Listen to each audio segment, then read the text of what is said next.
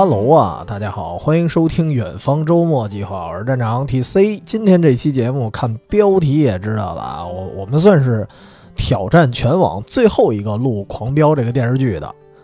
因为真的之前我们节目就说啊，我们聊很多东西都非常非常的滞后，没办法，有时候确实没时间啊。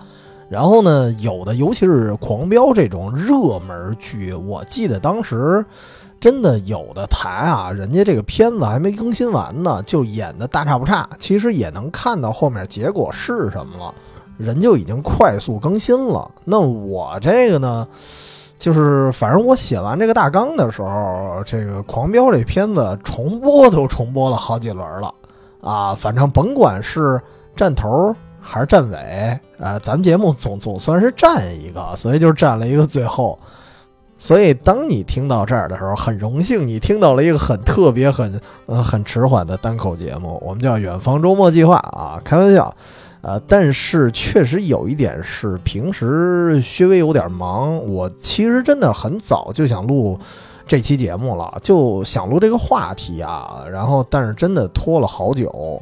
而且《狂飙》这个剧我本身啊，因为我看剧可能稍微有点慢啊。基本上我身边的人那会儿，当时都开始看张译下一个剧了。当时那个叫叫他是谁，我记得。但是我这边看剧这个进度呢，我我这高启盛还没死呢，所以就是诸多原因吧，就造成的我录节目会比较晚。不过虽然晚到呢，但是这期节目至少也是掐在年底之前啊，至少没跨年啊，别别在明年录一个今年的节目，所以咱今天至少给给他先录了。我记得最近好像《狂飙》都得了什么年度电视剧什么这奖那奖的了，对吧？这正好咱这也算是个热度吧。但是得说啊，甭管获什么奖，就是也也不叫泼冷水吧。就是当时我看这个剧的一个特大的感受，虽然说。剧也不错，演员呢也没挑啊，但是有一点就是觉得心里头不太得劲儿的，就是当时觉得无论是豆瓣的评分啊，还是社会的反响，给予他那么高的一个评价，我会觉得就是也不是说这片子言过其实那种啊，就是就是我觉得你们能不能感受到一种那种一山还有一山高，而这个山呢？可能它是很久很久以前的，大家可能遗忘了。然后如今看到一座还不错、还算高的山，我们就觉得它已经很高了。但是如果你看过以前啊，看过比它更牛的剧，尤其是这种算是刑侦啊或者反黑剧的话，然后那些剧的评分，其实当年那些剧的评分比它低，就有那么一点感觉不老服气的。因为确实啊，我当时一边看《狂飙》。然后看里面一些人设呀，或者说剧情的推动的时候，就会让我想起很多以前那种刑侦剧啊。那个时候就是差不多九零年代到两千年那会儿，那个时候甭管是说尺度，还是说那种真实感、现实感，确实比现在很多剧都要好看，就让我觉得有点曾经沧海了。所以。狂飙跟他们比起来，不能说很差，但是至少也就算个弟弟辈儿的了。因为确实啊，我刚才说什么千禧年啊、九十年代那会儿，那个年代的很多反黑剧也好啊、刑侦剧也好，真的是神作频出啊。但是其实那些电视剧，我大概扫了一眼，我感觉评分都没有狂飙高。而且当年来说，其实一直没有什么什么神作呀、神剧呀这种，只是营销名词儿，这是没有的。就是那时候你感觉，尤其是这种刑侦剧，其实普遍是高质量，就是大家已经习惯这种高质量了，你觉得就没什么。尤其是加上我这个可能啊，家庭成分稍微的特殊一点儿，以至于我们家人都爱看刑侦剧，弄得真的是天天放、天天看，有点。有点习以为常了，所以当时就没觉得那些剧有多神。直到现在呢，就感觉年龄大一点儿，然后再去反刍那些剧的一些细节，然后才会重新想起那些剧那些年啊，当年有多牛逼啊！以至于《狂飙》如果说穿越时空啊，回到那个年代去播放，它就没那么突出了，因为当时大家都都挺秀的啊，你不能像现在这个时代一样就鹤立鸡群了。这个就有点像什么呢？我们看 NBA 某些球星啊，我们觉得他很强，但是不得不说，就是现在甭管是什么内线大闸呀、弱化的那种趋势啊，还是说那种规则特别吹毛求疵的那种什么体毛犯规呀，它造成大家的那种得分水平，其实有一点可能有一点虚高，所以感觉现在的人好像都很强似的。但是如果你放在当年啊，就是那种。真的是群殴似的、臭流氓似的那种防守啊，然后全都是硬汉。那个时代，如果你想要鹤立鸡群，那你一定是说神一样的存在。所以我觉得，就是如果把狂飙放到过去，我觉得顶多就跟大家就是就平分吧，就持平吧，不敢说低，但是最多就持平。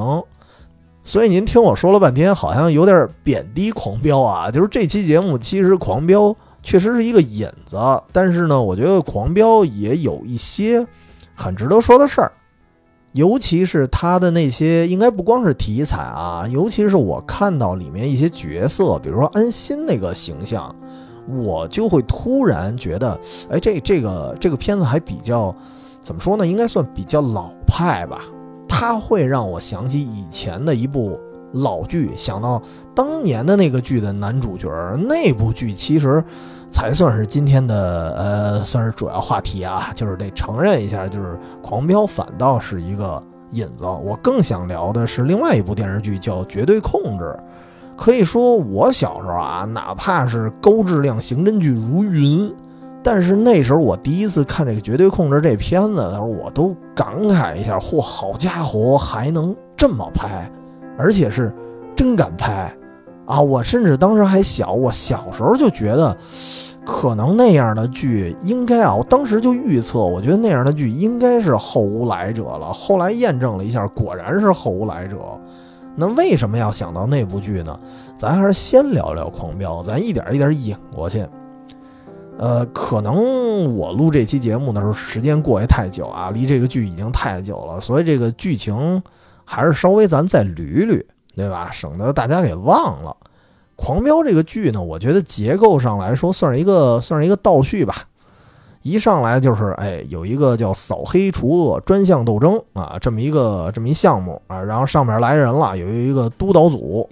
督导组主要成员是两位，我们熟悉的一个啊，就是达康书记啊，这个演员他演的，还一个就是曹正淳曹公公哈，公共专业户，然后他演的。我为了省事儿啊，我为了省事儿啊，我就说一下，一个就是达康书记，一个就是相当于曹公公，这两个演员出演的督导二人组，然后他们呢来到一个叫京海市的地方，要严查当地，甭管是黑道还白白道啊，我都打算一锅端啊，我都严查。这个时候，达康书记就发现这个事儿进展的有点慢呀，很难推进啊，他属于。当地高一点职位的官员呢，就官官相护啊，装耳充愣；然后稍微低一些职位的人呢，就属于敢怒不敢言。这时候呢，他们就看上了一个警察，就是张译演的这个安心警官，觉得哎，这个人好像啊知道点什么，但是又有点欲言又止那个劲儿啊。于是达康书记就不断的去引导他，然后让。安心在一个非常安全的场合就吐露出来京海的一些陈年往事，这就牵出了一个非常重要的人物，就是整个《狂飙》里啊一下就爆火的一个演员张颂文，他演的这个黑恶势力的代表高启强啊，讲他如何从一个卖鱼贩子。一点点的变成了一个盘踞京海，而且这个黑白通吃的这么一个大佬。其实这个片子有一点像一个他的发家史。但是这个故事呢，我觉得大概可以分三个阶段吧。第一段呢，我暂且叫它是沉沦阶段，就是安心当时还是一个派出所民警，然后高启强最初呢还是一个本分的鱼贩子，所以。沉沦阶段啊，开头呢就是他们俩相识相知这么一个阶段，然后因为各种事儿吧，本来人高翔好好的这个卖鱼，但是一点点呢，他也发现就是我当一个普通商人啊，这条路我走不通，走不下去了。什么收保护费的呀，欺行霸市的呀，还有当地一些其他黑社会，就是你干什么都是一步一个坎儿。所以呢，不如走向黑道。于是高启强就那么一点点的沉沦啊，整个算是一个他的一个起始阶段吧。然后到了第二阶段，我理解就是属于叫熟练阶段了，就是高启强已经成为了一个彻头彻尾的一个黑道分子啊，这么一个阶段。这个其实是有一个分水岭的，就是你看一开始就是高启强去做一些所谓的坏事儿的时候。他也肝颤，他也害怕，然后去那个音像店威胁别人的时候，包括去什么鱼塘，然后想让那个贾冰演的那个上一代啊，算是上一代幕黑老大徐江，然后想让徐江的儿子还钱的时候，他也哆嗦，他也手抖。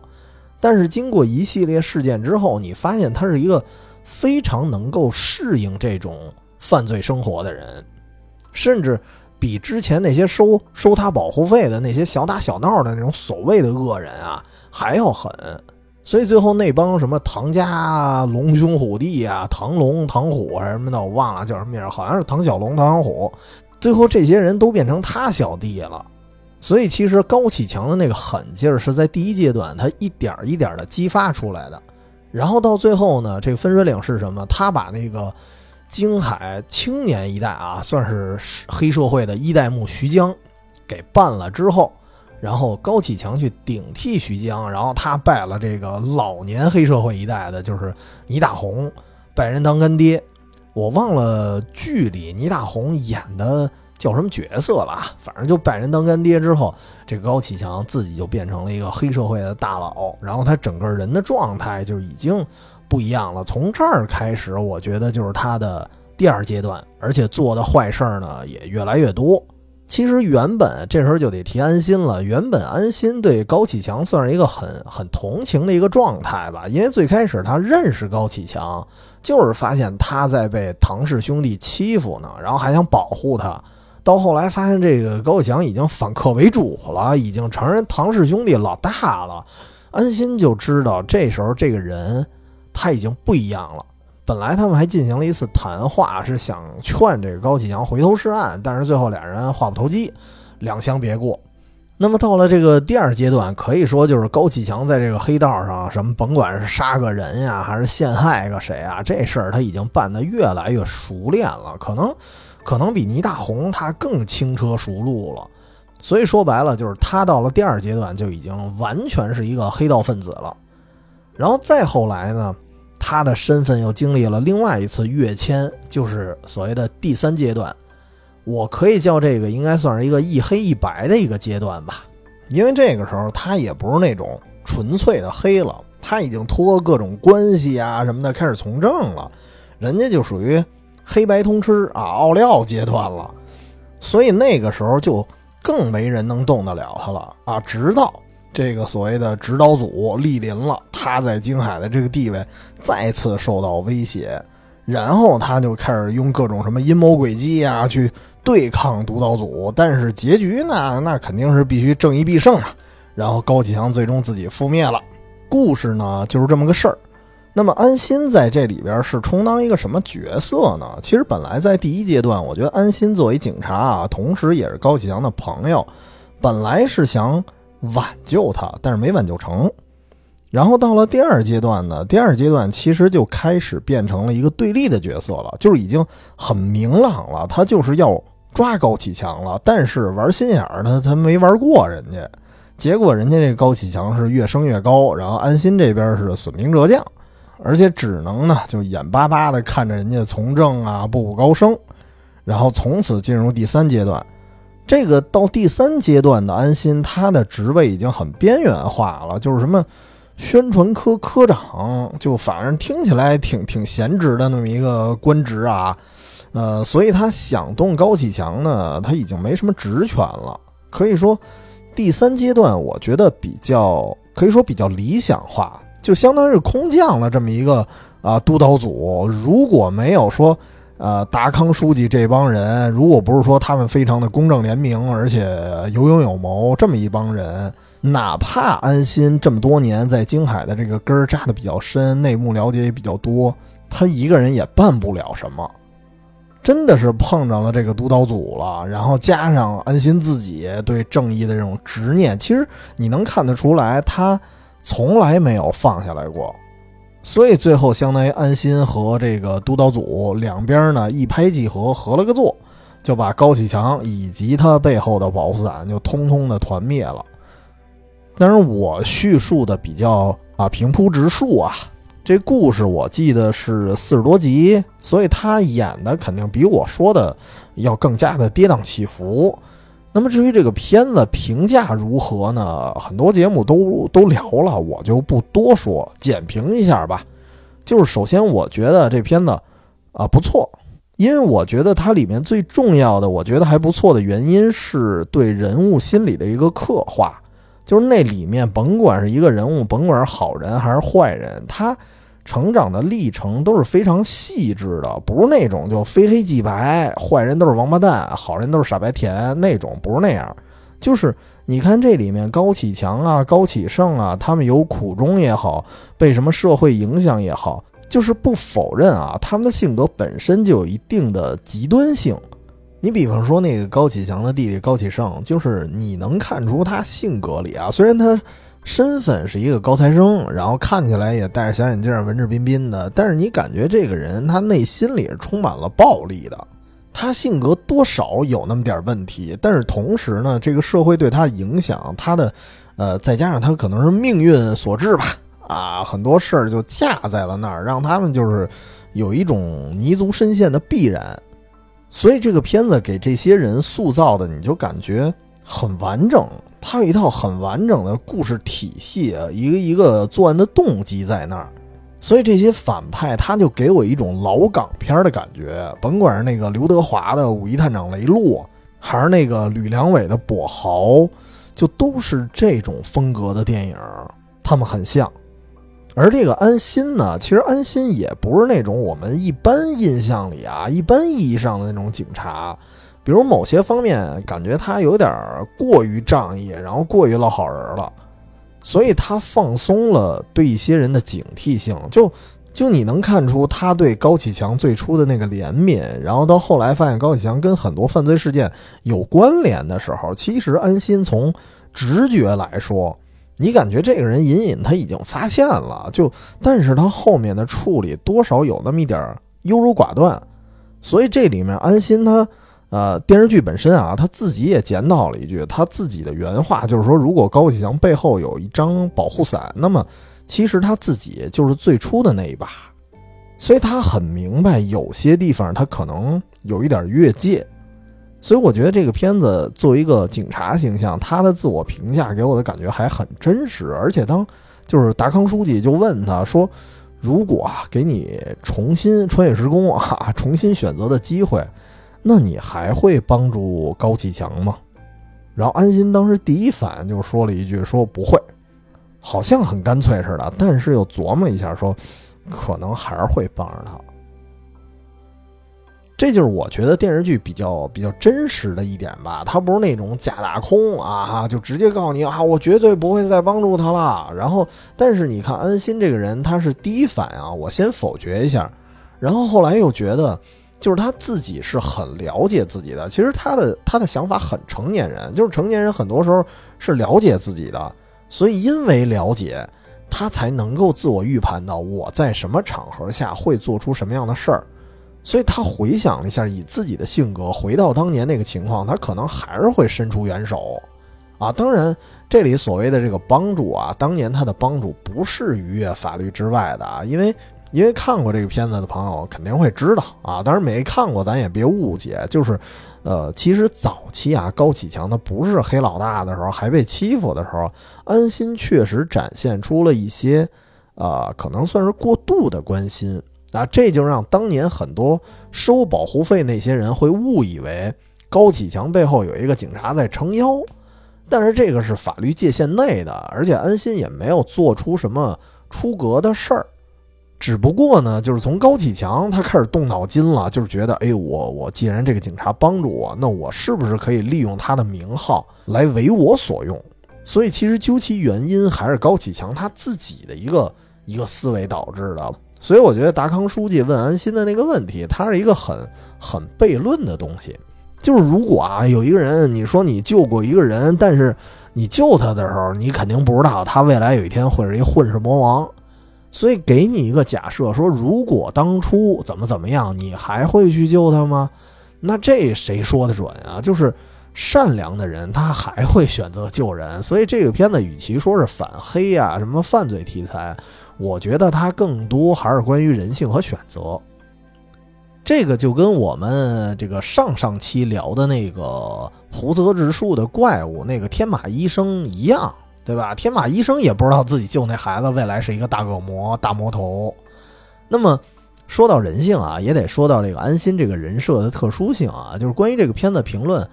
咱咱不说太多我自己的观点了，因为这个豆瓣评分呢都看得见，就那点事儿，我不赘述。就从这儿开始，我可能要说点题外话了，就是今天这期节目呢算是一个正片。呃，这个切入点啊，我觉得就是所谓正式话题的切入点，我觉得就是安心。也得说，确实看过很多评论啊，就是很多人说安心这个人设有那么点儿奇怪，他不像高启强那么立体啊，就是安心有时候的做法仿佛铺垫的不够多，然后很多行为他背后的动机都有一点苍白，因为刚才说了，他对高启强最初是帮助。但是他后来呢，他又是最执着追踪高启强犯罪证据的那么一个人，然后这个执着有那么一点毫无来由，甚至都好家伙，女朋友人家也不谈了啊，分了啊，当然也有一些安全的原因啊，那另说。然后再说工作这一块呢，就是他明知道这个高启强背后有一些黑手，而且这些黑手有可能是他的上级，对吧？他的上层，那也无所谓，我拼了。说哪怕我这职位也边缘化了，我都是宣传课了，我好兄弟也死了，就是他失去太多了，然后他依然在坚持，而且其实也没啥实质的进展。要不是最后有这么一个调查组的出现，这么一个偶然性的事件，其实他根本抓不了高启强啊。但是他还是那么执着。而且通过跟调查组的对话，你发现他暗地里也在较劲儿，就他的那些探索可能就没停止过，这就有一点让有些朋友就感觉不太真实啊。这个不是我说的啊，这是看评论，你可以看到评论有很多这种类似的，就是觉得他甚至可能不太正常。虽然他情绪是一个稳定的设定，但是他的行为其实很疯狂。就是你，你放一般人早放放了，毕竟咱得过日子，还凑合着呢，谁谁这么执着呢？疯了！但是我觉得，就是安心的这些行为，我觉得尤其是他的性格，其实还是挺立体的，而且他这种立体不只体现在他本身，也体现在那种就是非常具有宿命感的那种职责身上。就像我刚才说的，蒲泽直树的怪物 monster。那里的天马医生，他就是因为把那孩子给救了，然后那孩子摇身一变变成大魔头，然后天马医生作为一个他连警察都不是，他就是一个手无缚鸡之力的啊，当然是呃，因为手手手劲儿应该还算大啊，毕竟动手术刀的，但是其他的能力他也没有，但是他依然非常执着的，我要追踪那孩子，为什么？因为这个恶魔是我释放的，那我必须想办法控制住他，这就是一种宿命。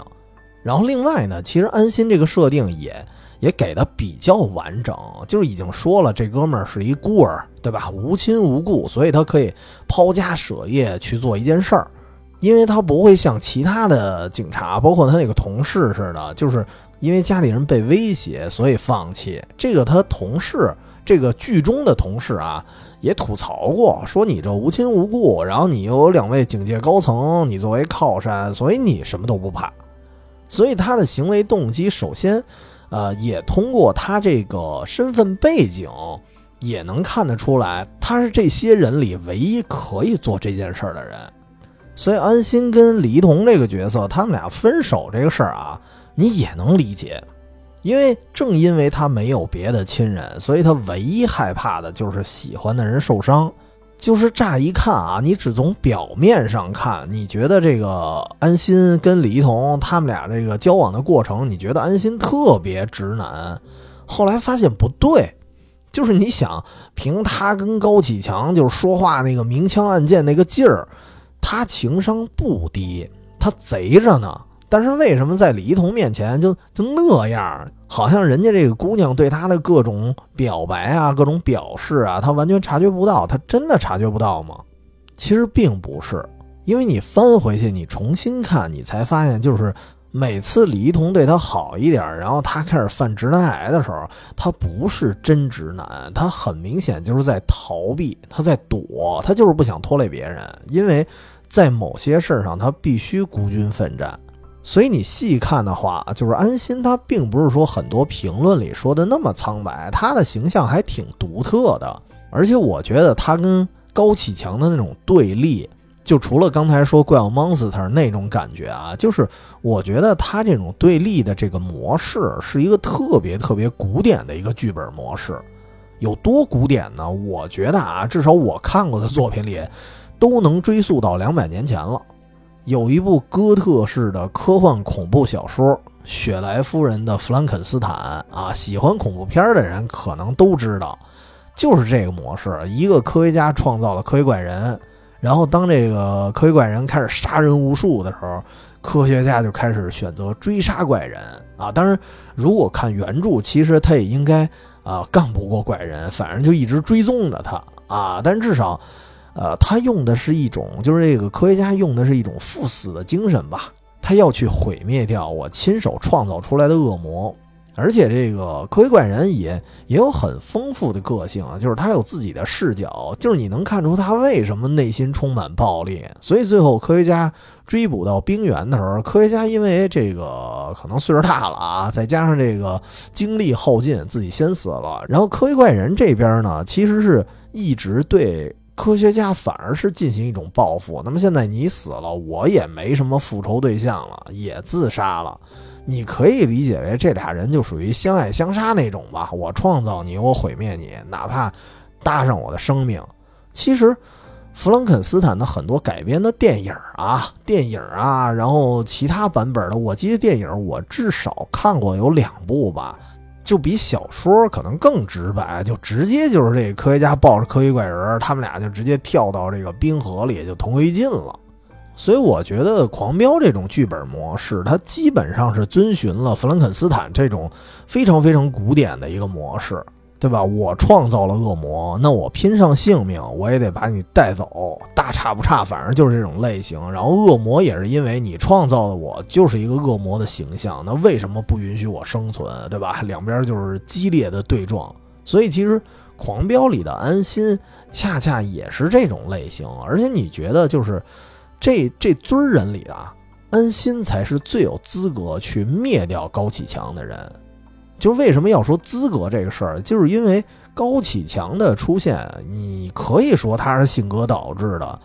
因为毕竟不是所有经历过高启强那些事儿的人，对吧？所有有他那些经历的人都会跟他一样心狠手辣。但是也得说，高启强确实受到了这些社会影响。如果京海是一个可以让勤劳的这个劳动人民安居乐业这么一地方，高启强也不经历那么多事儿。那么他的黑暗面可能就不会爆发，所以高启强的黑暗跟那些什么地痞啊、跟黑社会啊，或者说包括那些不能言说那些保护伞，他都有关系。这里面唯独安心是那种就是很决绝的人。我觉得你可怜，我可以帮你，这是情分。但是我觉得你犯罪了，我不会因为跟你的关系好，我就睁一只眼闭一只眼，我必须义无反顾的逮你啊，这就是本分。所以安心是这个剧本里和高启强有关的人少有的一个本分人了，而且他不单是一个守本分的人，他甚至可以为了京海的天下太平，他甚至可以我牺牲自我，对吧？我牺牲我未来的一切这种职业规划什么的，未来的前途我都不要了，我就要抓到你。所以他是完全有资格去逮捕高启强的人。而且我觉得他真的跟高启强这俩角色，他们俩是一种呼应，就是，呃，一个是在黑道上刀头舔血去拼命的人，然后一个是为了对抗黑暗去拼命到都白了头、没了职位、没了家庭的人。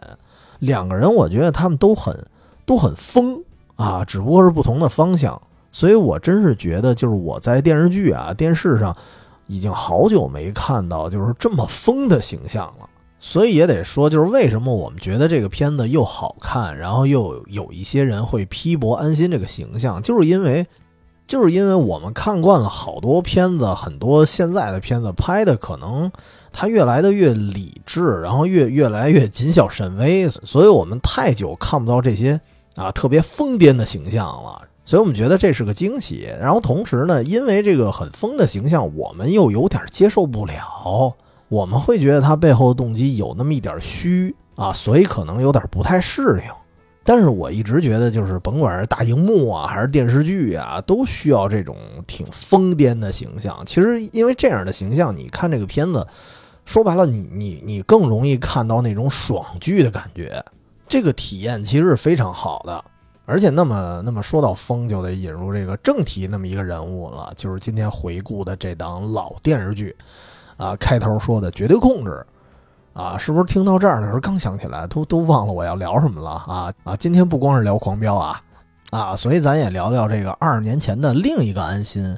如果碰着高启强，他会怎么干？这个二十年前的安心呢，叫薛冰啊，当然名字起的特别省事儿啊，因为薛冰这个形象是谁演的呢？是王学兵演的，我感觉就是一谐音梗。但是得说一题外话啊，就是好多年前，这个王学兵算是也不算小鲜肉吧，算是当时有一点介于硬汉和比较帅的那个形象之间的一个青年演员。然后好多年前，据说他他好像是吸毒什么的，有那么一个新闻，但是后来又辟谣了，反正真真假假不好说啊。那之后，确实他的戏啊，他主演的戏也不多了。这个事儿真假不明，所以我就不做太多评论了。咱就单说他在《绝对控制》里演的这个形象，这个形象叫薛冰。薛冰这个人，我真是觉得我看过的那些片子里啊，呃，因为我我刚才说不是说看什么刑侦剧挺多的嘛。虽然当时什么什么黑冰啊，尤其是什么黑色系列、黑冰、黑洞啊，什么什么刑警本色那些片子都不错。而这个绝对控制呢，因为薛冰这个人物的形象，他这个非常不一样的警察的形象，让我觉得就是绝对控制这个片子，不敢说是在这堆儿里啊最优秀的，但肯定是最特别的。然后这个片子的豆瓣评分，我还专门看了一下，是八点二，所以我我为什么就觉得这个稍微有点低估了呢？就是八点二肯定在豆瓣里是非常高的分了。但是如果这片子放到现在，我猜一下啊，放到现在的网络环境来播，我觉得会有两种可能。第一种就是直接破九分儿我觉得就是从分数上来说应该很轻松，因为就是近些年可能大家也没怎么看过这个类型的。其实《狂飙》的这种高评价确实跟现在大家的这个观影氛围有关系，就是你好久没在电视剧这个市场上看到有这么入木三分的刻画一个。反派成长史的电视剧了，对吧？可能上次看的时候就是我刚才说的那九十年代的那个跛豪啊、五一探长雷洛了这种了。所以绝对控制这个片子，如果放到今天来播，就是也是大家很久没见过的类型，就是你没见过这么疯狂的一个刑警的角色。所以我猜其中一个可能就是这个片子放到现在轻松破九分儿。但是另外一个可能是什么呢？就是有可能被骂的下架，因为这届网友确实不太好带啊。就是感觉现在大家可能也比较脆弱，就是有些剧如果超纲了，那可能就会被举报。那么这部剧就是一个，我感觉是一个特别超纲的一部，哪怕是当年，我觉得当年很多电视剧还挺狂野的那个时代啊，就真的得用“狂野”这个词儿，就跟我。跟我评价宇宙探索编辑部似的，就跟那个年代很多剧、很多杂志都特别敢想敢干。尤其是，呃，控绝对控制这个导演是谁呢？张建栋，他就是各种警匪片出身的那么一个导演。在绝对控制之前，他还有另外一个片子，当时也也反正都给我吓着了啊。那个片子叫《不要和陌生人说话》，讲家暴的。那个年代，别说我了，好多人看那个电视剧的时候，都都真的觉得被吓着了。就是很多年后啊，我看冯远征那张脸，我看了好多年，我才我才缓过来，我才觉得现在稍微慈慈眉善目点了啊。以前一度觉得冯远征这张脸就是一杀人犯的脸，就是那个片子如果放到今天演，我感觉也能吓着一票人。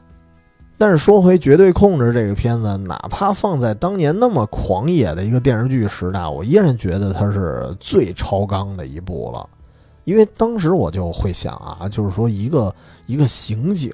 啊，居然还可以啊这么破案啊，一个犯罪片居然还可以这么玩儿，呃，咱所以咱先说说这个剧情它怎么玩的啊。我可以对照着，我觉得可以对照着《狂飙》来说，因为。之所以看《狂飙》想到这个片子，不光是因为这个刑警一个单一的形象啊，它可以跟安心去做对比。其实其他的人物关系，我觉得也也挺狂飙的。我可以说这里面几个人物形象啊，比如说，首先还是说薛冰啊啊，作为一个刑警，他的方式就是他办案的方式特别的意想不到，特别的各色。怎么个意想不到呢？就是咱从头说，就是先说这故事结构、人设什么的。首先，这个故事的发生地也是一个虚拟城市，叫江城市。好像那个时代好多什么这种题材的片子啊，都叫江城市。原型可能不老一样的，有时候是武汉，但有的剧你看那个那个拍的那个地儿啊，明显又是重庆。反正这个原型就别计较了。反正那时候确实很多片子都都叫江城。然后这个主角团队呢，有这么几个人，一个是刑侦队长王奎荣啊演的胡队，然后还有就是咱那个主角薛冰，还有他的战友叫罗海洋，这俩算是年轻的警员。开头这个片子你感觉就是刑侦办案那点事儿，刚开始还没有跟什么大奸大恶正面冲突那么一个阶段。当时你也能显出啊，薛冰已经是一个特别个性，然后有点有点小机灵，而且这个不拘常理的一个警察了。包括他后来有段故事，他给下放了，然后让他去做反扒队，然后那时候能看出他对付扒手的手段也非常反常啊，他有点半威胁的手段，你感觉他那个形象特别像一种恶警，然后这个这些手段肯定是公安局他不允许的。所以故事开头你更多的看到了什么呀？看到他跟这个比较古板的胡队啊，他们之间的一个冲突。但是后面你可以看，其实看似这个古板的胡队啊，呃，到后面他也不是那么简单的人物。然后随着这个办案的过程，就更多的人物就开始出场了。你就发现这个城市啊，山头林立。那个小偷小摸呢都不叫事儿了。这个城市有几大势力啊？第一个可以说就是类似高启强那么一个人物。这个城市也有一个建筑集团的老大，对吧？也是搞工程的，这就是后期的高启强嘛。这个人叫华石月，华总。然后这个人也是黑道起家，然后现在是商人身份，然后黑白通吃那么一个人物。然后第二个势力呢是文市长，就是官方这边的，相当于是高启强和赵立东的关系，就是有所勾结。但除了是保护伞之外啊，其实文市长对他也是一种相互制约啊，互为棋子儿这么一层关系。这相当于是黑白两道。然后在这个同时呢，还有一个第三股势力，这个就是让整个故事开始走入了。啊，新阶段的一个人物叫甘卫东，这个人很特殊啊。虽然他其实，在江城已经没什么势力了，而且在这个整个剧集啊，这个片子应该是二十二集吧。其实这哥们儿在前几集啊就死了，但是他呢，促成了整个江城局势的一个动荡。这个甘卫东在《狂飙》里，我觉得他也有对应的人物，就是贾冰演的那个徐江。在华总之前，甘卫东是这个城市里黑道的老大，名义上的老大。然后这个甘卫东呢，他跟华总他们俩进行了一场赌球事件。然后当时在赌球的时候，被华时月摆了一道，然后这个人就被警方追查，然后逃走了，逃往别的城市。所以这个城市相当于才有这么华总上位这么一个过程。然后很多年后呢，对于甘卫东赌球这个事儿呢，警方也没有什么太多的证据，也没法动他。然后这哥们儿就以全新的一个商人的身份就回来了，然后跟华总呢他一块儿竞争一个工程项目啊。这个人也是在这个建筑口混，所以你可以理解为就是平行世界的徐江，就是如果徐江。他没有小不忍乱大谋，他没有去找高启强复仇，所以他最后就不会被老莫给打死。他就是相当于跑路了，然后在别的城市呢风生水起之后，我又回来了，然后我继续跟高启强再次较量，就这么个关系。只不过呢，就是甘卫东回来没多久之后啊，虽然虽然他之前的选择没毛病。卧薪尝胆，然后回来我再跟你竞争一下子，但是回来没多久呢，就被暗杀了啊，还是死了，所以也能看出，其实绝对控制里这个华石月啊，这个相当于高启强这个角色更加的心狠手辣。但是也正因为这个甘卫东的死亡啊，也引发了很多这个旧案重提，比如说当年的赌球，还有一个。明星球员当时被谋杀了，然后他的遗孀啊，还有他的亲属现在还在。这帮人其实也在意图复仇，而且呢，为了掩盖这个甘卫东的死啊和一些相关人等，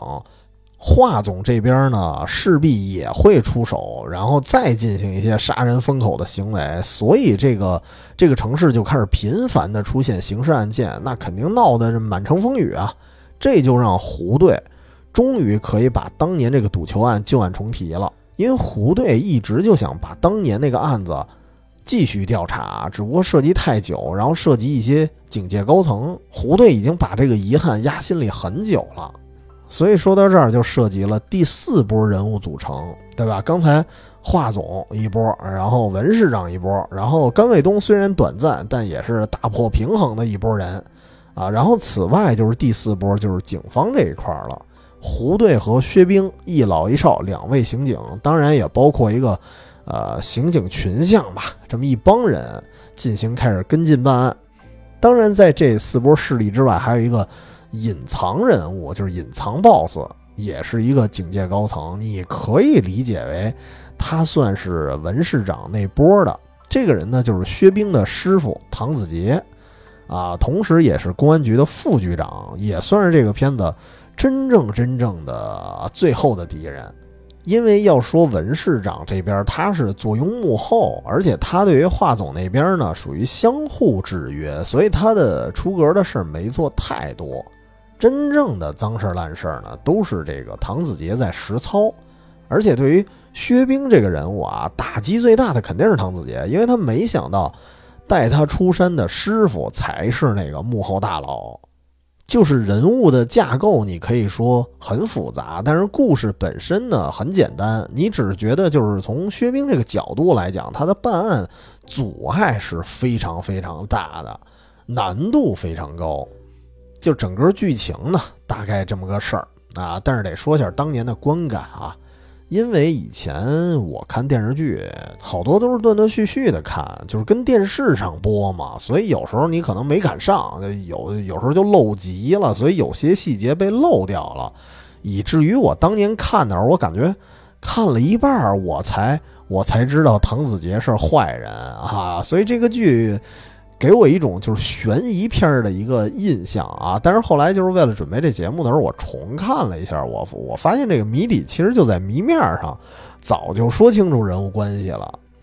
就我可以说说我当年的观感体验啊，其实我当年就跑偏了，我一开始以为胡队才是警界的黑暗面呢，因为从表面上看啊，就胡队他一直是打压薛冰，因为毕竟两个人办案的这种观点呀方式他不老一样的。但是也会想，就单纯是因为这个薛冰不服管教吗？是不是胡队有一点别的目的呢？而且胡队这个演员，毕竟王奎荣演的啊，就这老头儿，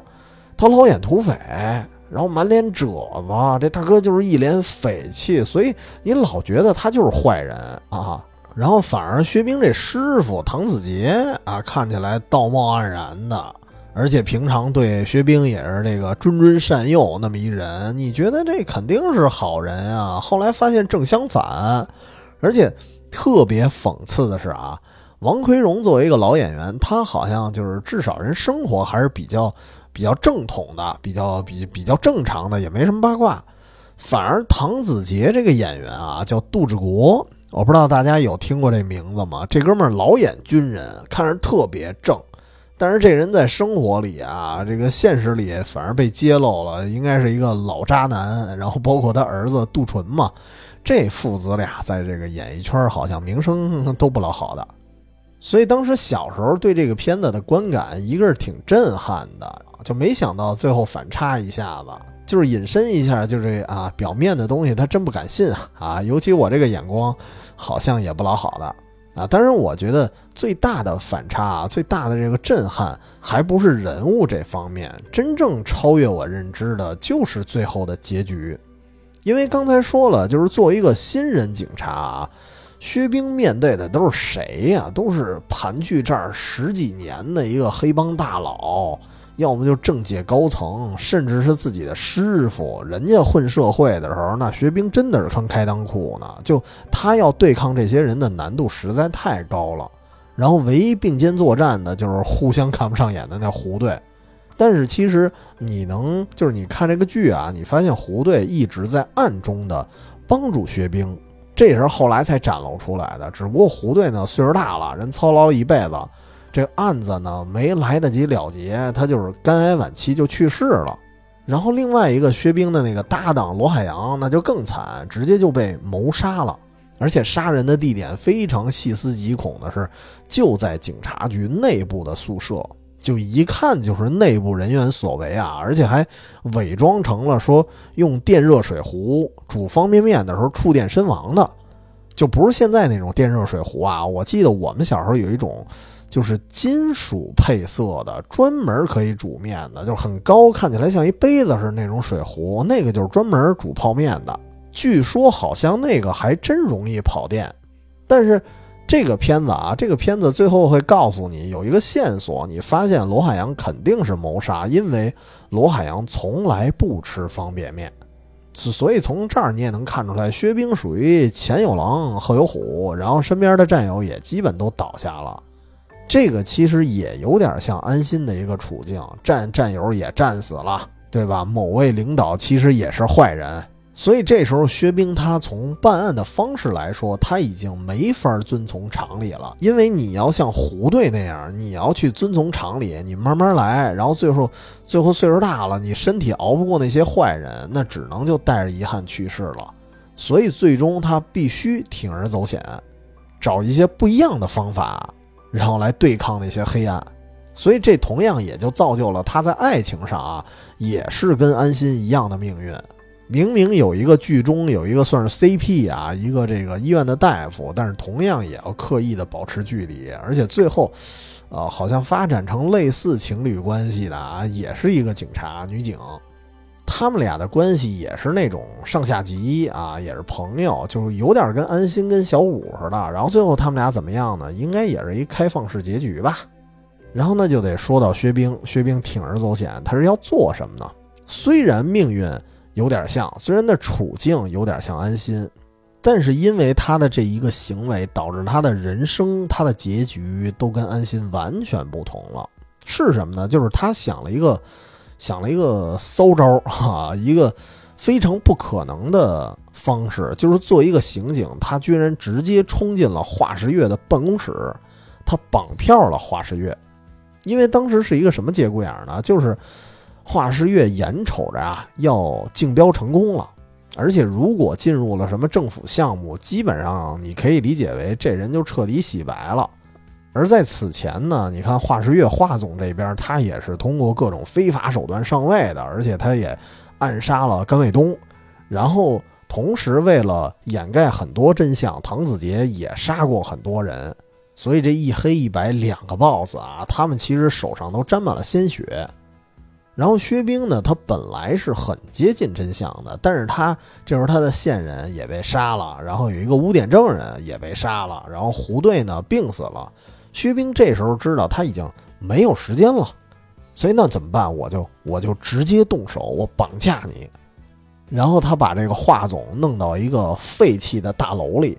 他绑架的目的是什么呢？不是说让华世月招供，那没有意义。而且像华世月，他可以先招供啊，然后最后一翻供说你逼我说的呀，对吧？我一害怕我就编了好多事儿，我我为活命，他随时可以翻供。这个薛冰作为一个刑警，这个起码的常识他是有的。所以他虽然希望华总能说点什么，但也没那么期待。他真正的目的是逼唐子杰露出马脚，因为他这个师傅唐子杰跟华总他们俩属于唇亡齿寒，一个商界大佬要失踪了，甭管社会反响还是华石月那边身边的其他的黑道分子啊，他们给唐子杰的压力肯定也小不了，所以唐子杰一定会有所行动。但是这件事儿的一个。一个缺陷就是，薛冰白天上班，然后假装什么都不知道，然后晚上呢还要去那个废旧工厂看着华日月，所以这段时间他就必须得过上一个双面人的双面人的生活，所以他面临的压力呢绝不比唐子杰小。说白了就是看看最后这师徒俩谁先疯了。但是有一点薛冰失算了，就是唐子杰作为一个在白道里待了那么多年的黑道。对吧？实际上他是黑道，他的心态是非常强的，而且自始至终都没做什么出格行为，反而用计呢把这个薛冰算是监控起来了，对吧？就他已经猜到这个华世月肯定是你绑架的，而且你总得给华世月送饭吧？你要去不了，他就饿死了。那他要饿死，性质就变了。所以他监控住这个薛冰，让他送不了饭，他就看薛冰什么时候绷不住。自己交代出来啊！我我把那谁绑架了，我再不去他就饿死了，所以这就变成了一种在极端环境下的斗智斗勇。那么最后呢，咱就直接说结果了啊！这个就在薛冰已经要放弃的时候，其实薛冰已经马上要自首的时候，风云突变，另外一个人物出现了，就是你可以理解为这里边啊，就是人设对应的人是谁呢？就是高启盛。相当于高启强的弟弟这个角色出来了，就是华十月的弟弟，反正华几月我忘了啊。这个弟弟他坐不住了，其实他都找唐子杰谈判过很多次了，说你得找我哥哥呀，对吧？我怎么看你这不像有行动的样子呀？所以最后呢，这个华几月啊，因为这个时间拖得太久了，他就坐不住了。啊，这一方面他是坐不住了，一方面他真的认为自己哥哥已经死了，而且他认为动手的人可能就是唐子杰，而且这也真像唐子杰这么心狠手辣的人能干出来的事儿。所以华总这个老弟儿啊，就这个弟弟，他就是也是算是出于复仇的心理吧，那咱就同归于尽吧。于是他就带着一票的资料、各种证据，直接到警察局，全盘托出啊，全捅出来了。自此呢，这个滕子杰以及背后势力才算落网。然后薛冰这边的结局肯定是因为非法拘禁啊，被开除警籍。然后好像是没有提到他需要蹲监狱这个事儿啊，已经算是一个最好的结果了。然后最后还给了他一个镜头，就是他还要照顾罗海洋那个有自闭症的妹妹。反正最后的结局就算是挺挺悲壮的吧。这个其实也是他演到后半段，大家应该能想到的一个结局，只不过他的行为是真的有点意想不到。我记得当时在我们家，然后我和我爸在旁边看的时候，还看的啊挺激动的。然后我妈在旁边看，她就接受不了，说怎么这个警察还能这么干呢？虽然动机是好的啊，但这个行为太反常了。而且确实，你无论当年还是现在的警匪片儿薛冰都是一个异类啊！那会儿警匪片的标配的那些演员是谁啊？王志文、什么周礼京，或者说到港片的刘德华、梁朝伟什么的，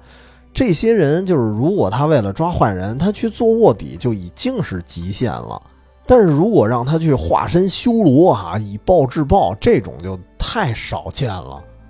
就是薛冰这种做法，就让我想到如今一个刚知道的词儿啊，叫什么“以身入局，胜天半子”。什么意思呢？就是你想，薛冰所处的一个环境，他身边这个战友啊、线人啊，全都下线了，对吧？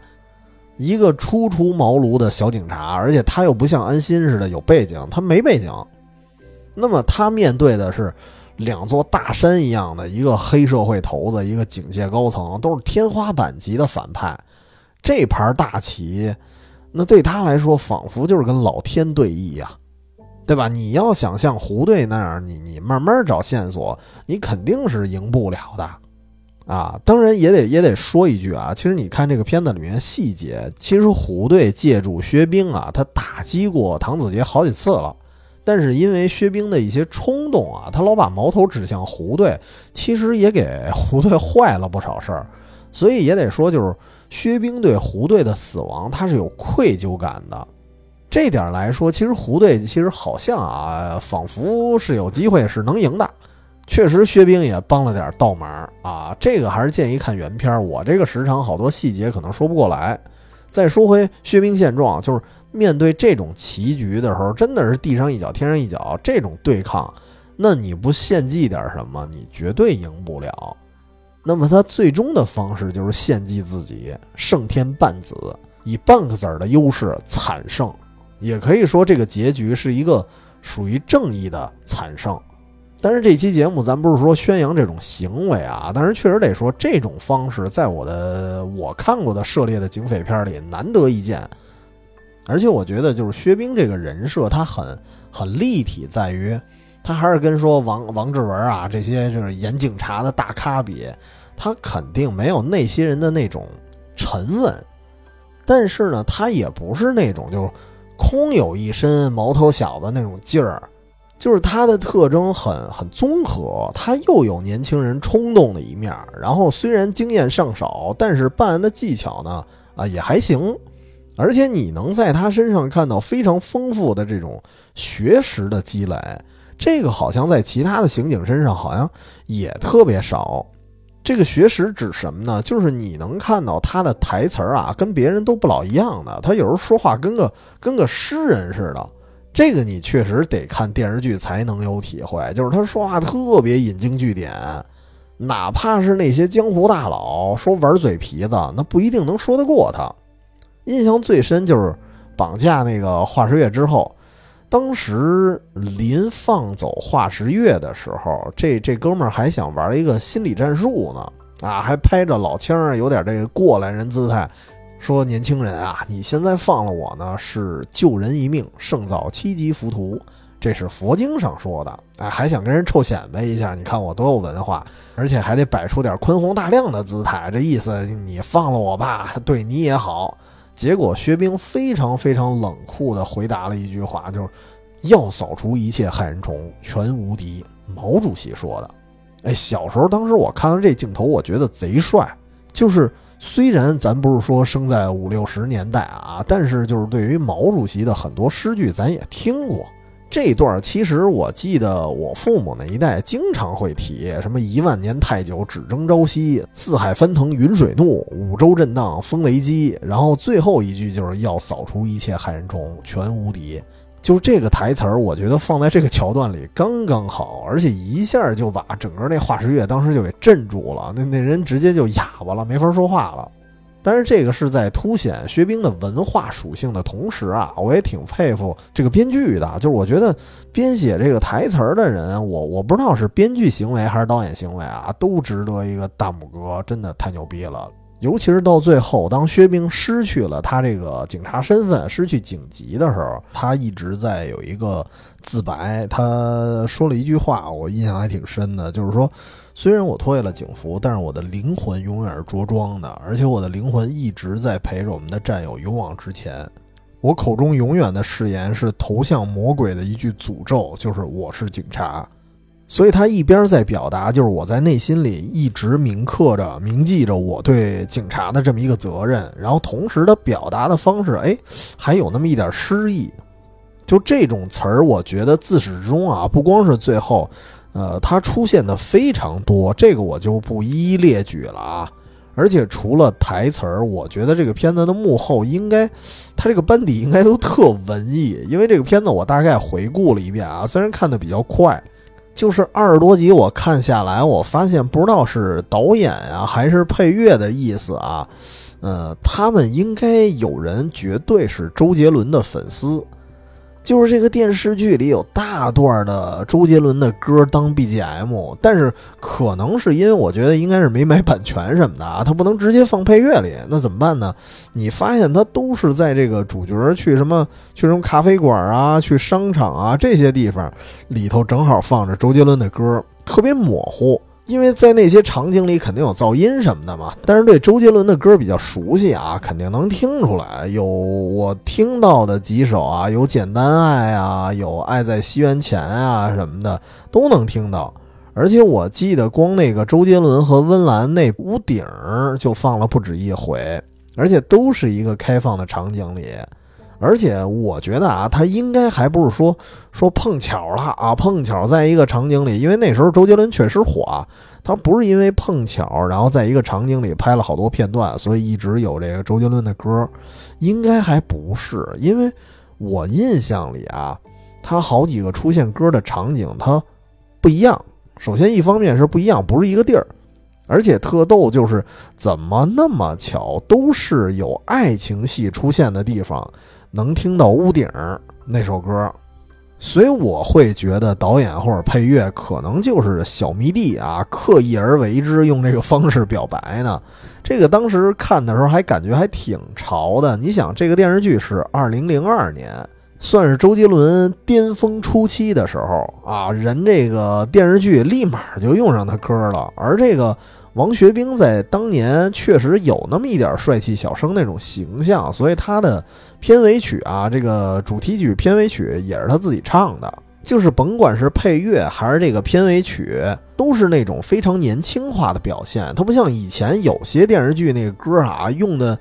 呃，反正刘欢啊之类的，就是相对来说老派那种音乐。其实不是，这个片子的音乐用的还比较年轻。但是还是说回来，还是说这个薛冰这个形象啊，就是虽然说王王学兵是帅气小生啊，算算有那么一点点吧啊，但是呢，这里面给王学兵打造的这个形象就特别的黑暗，或者说他命运特别沉重那种形象。就是到现在我来看，很多王学兵的片子，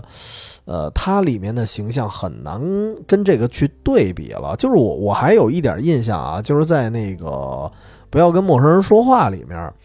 呃，王学兵是演冯远征的弟弟，就相当于，呃，那里他也是一警察，所以当那里面他知道自己的哥哥是一个家暴男，甚至是一个杀人凶手的时候，他接受不了那个现实，所以最后，呃，当冯远征被缉拿归案之后，然后。然后后面我记得那个片子结束了之后，相当于会出一个字幕嘛，谁谁谁的结局是什么？那里边王学兵演的那个警察，在一次任务当中也是壮烈牺牲了，就是感觉他先是受到家庭的打击，然后又在这个办案过程中牺牲了，就感觉也是一个很很沉重的形象，但依然都没这个黑暗，就是还是对比其他警察，就是。很多其他的刑警，以前我看过的刑警形象，他更像太阳光亮的一面。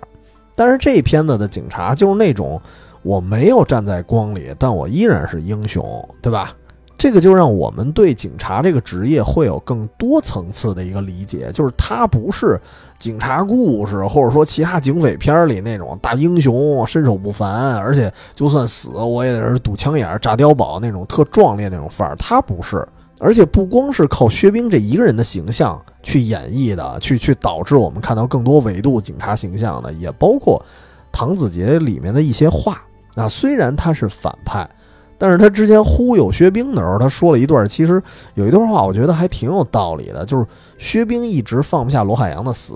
当时薛冰还不知道唐子杰就是杀罗海洋的人呢，然后这个唐子杰反而劝薛冰。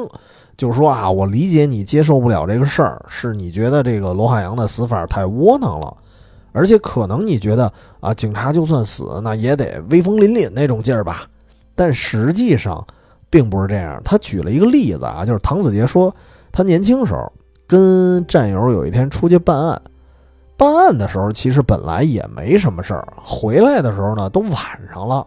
俩人就骑自行车。就那个年代，你想啊。就是这个片子，咱说是零二年上演，然后唐子杰呢，年轻的时候可能你得往前倒个十几二十年前吧，就是还是骑自行车出现场的时候呢。那晚上估计那个路灯也不怎么明朗的，结果这个唐子杰那战友骑车呢就掉沟里了，就是一个很单纯的事故。然后当时呢也没什么事儿。结果回来的路上死了，为什么呢？因为被自行车怼着肚子了，脾破裂。我觉得这一点可能也变相的影响了唐子杰的贪婪吧。但是这个不是剧情里最重要的点，最重要的是什么？就是他说这个事件是很现实的，就不是我们想象中说刑警的死亡一定是因为什么壮烈牺牲。他的这个战友其实就是办案的时候人都没事儿，然后结果就是因为一件小事儿，骑车回来的一个小事故，人就没了。所以他讲完了这件事儿之后，你会更多的觉得刑警的形象，他更像更像是一个人，而不像以前我们稍微有一点神话，而且甚至觉得他们很有距离感。就是他们也是人，